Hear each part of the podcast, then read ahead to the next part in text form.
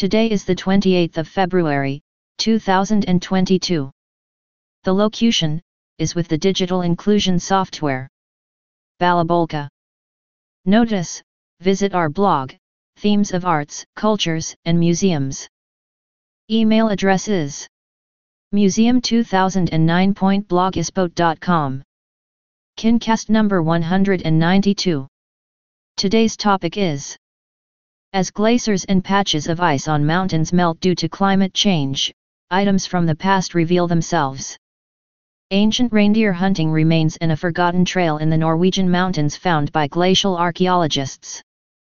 Melting ice revealed arrowheads, traces of reindeer hunting in a mountain trail at one of the many locations that the Ice Secrets team continually monitors for finds. If you want to kill a reindeer with a bow and arrow, you must get as close to the animal as possible. You probably can't be further than 10 to 20 meters. Which is difficult, with an animal that flees at the slightest sound or movement. The mountains and ice patches on Sandgrovskaret did not provide hiding places for the hunters, so they had to build some. Forty of the so-called hunting curtains a semicircle-shaped rock wall behind which hunters would hide were found when glacial archaeologists visited the site four years ago. This was a great hunting ground, archaeologist Espen Finstad told ScienceNorway.no. The mountain in question is 1800 to 1900 meters above sea level, so hunters would not be living here. They probably lived in the valleys, but they clearly had great hunting stations in the mountains, says Finstad. People have hunted here for thousands of years. In the Stone Age they lived in simple settlements, and during the Iron Age they would have big long houses in the valley, says Finstad. Some of these settlements were discovered by glacial archaeologists about a year ago, dating back to the Viking Age and the early medieval period. Handling reindeer with sticks. Archaeologists also found 32 scare sticks at Sandgrovskaret, which were used in hunting reindeer. Some of them were lying in a row, indicating where a kind of psychological fence for the reindeer was, writes Secrets of Ice in a post on its Facebook page. Scary sticks are the most common finds from the melting ice in Innlandet. Some sites have hundreds, others just a few. In total, more than 1,000 batons were recovered. And they were used, as the name suggests, to scare animals into position. The sticks are usually about 3 feet long, with a movable object attached to the top, such as a thin wooden flag that flaps in the wind. You would take a bunch of these sticks up into the mountains, and depending on the weather and the wind and where the reindeer were found, you would figure out the best way to get them to move towards the hunting curtains and put lines of these sticks along the of ice, explains Finstad. The movement of the sticks would make the reindeer worried and it would move in the opposite direction. It was a way of manipulating the animals to walk in the direction where you expected them with your bow and arrow, says Finstad. Bones and arrows. Five arrows were found, a nice collection, says Finstad. Three of them have preserved iron arrowheads. One of them is of a rare type, and is the first discovery of this type of arrowhead in ice. Previously, it is known only from a single tomb found in the county, which dates to around 550 to 600 AD. The other two arrowheads are well known from Iron Age burials. The other two arrows were very long up to 1 meter but they did not have arrowheads. These are from earlier periods, probably 800 BC based on form. Reindeer bones and antlers have been collected but have not yet been dated using DNA analysis. At another site, which was kept secret for some time, glacial archaeologists found a total of 68 arrows dating from the Stone Age to the medieval period. It was a bonanza of prehistoric arrows, according to the Ice Secrets blog. Perfect conditions, in 65 locations. The first traces of finds in Sandgrovskaret were seen in 2013. We were just there to explore the conditions and we were able to see some materials that were discovered in the melting ice.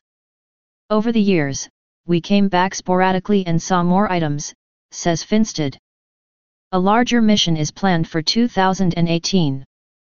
The archaeologists spent a week in the challenging environment, systematically examining the site, documenting the hunting curtains, and rescuing as many finds as possible.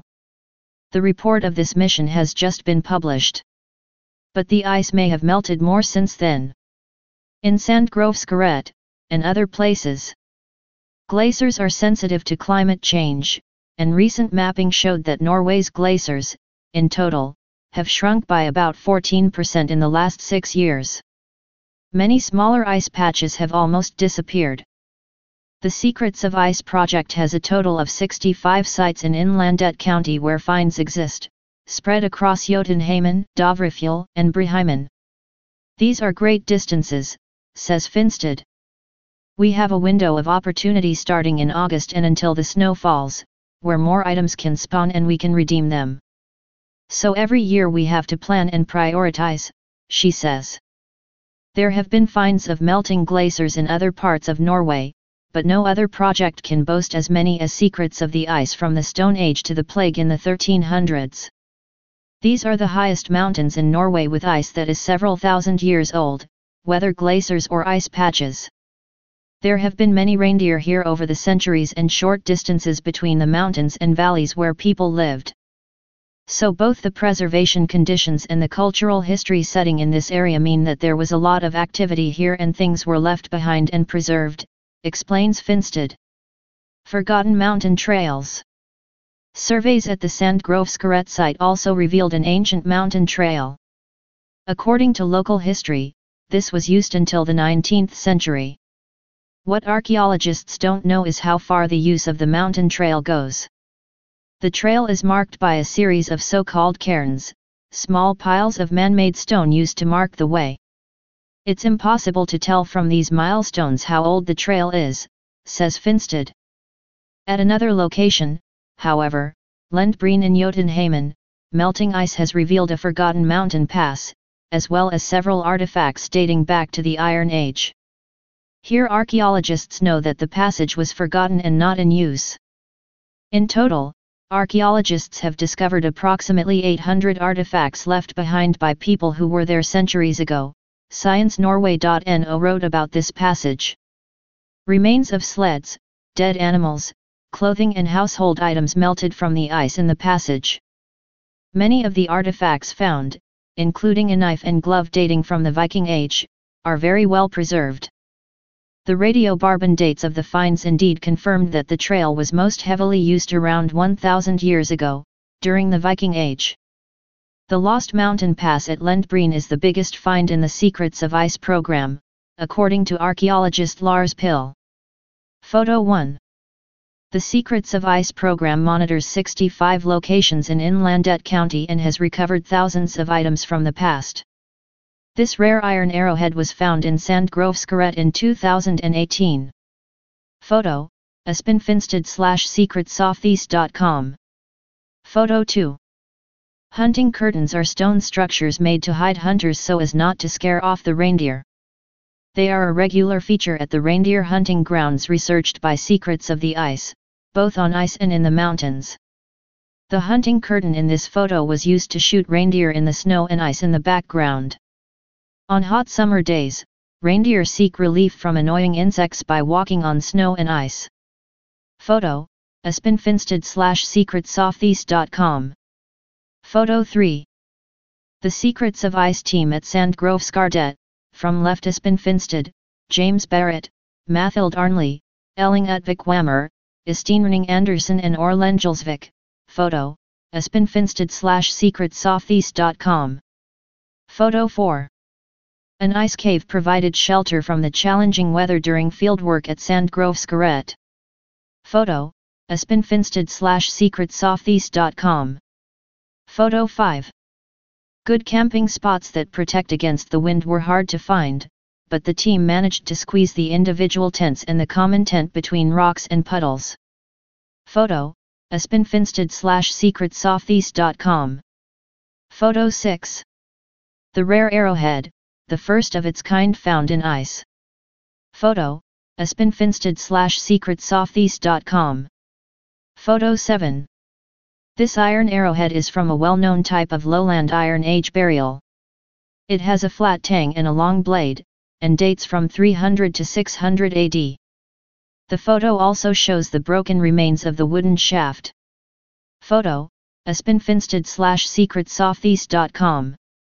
Photo 8. Sandgrovskaret has six individual ice patches, five of which contain archaeological finds. The patches of ice seen in this photo add up to a total of about 170,000 square meters. The highest peaks were probably not covered in snow in the past either. Photo, Espen Finstad slash secretsoutheast.com. Photo 9.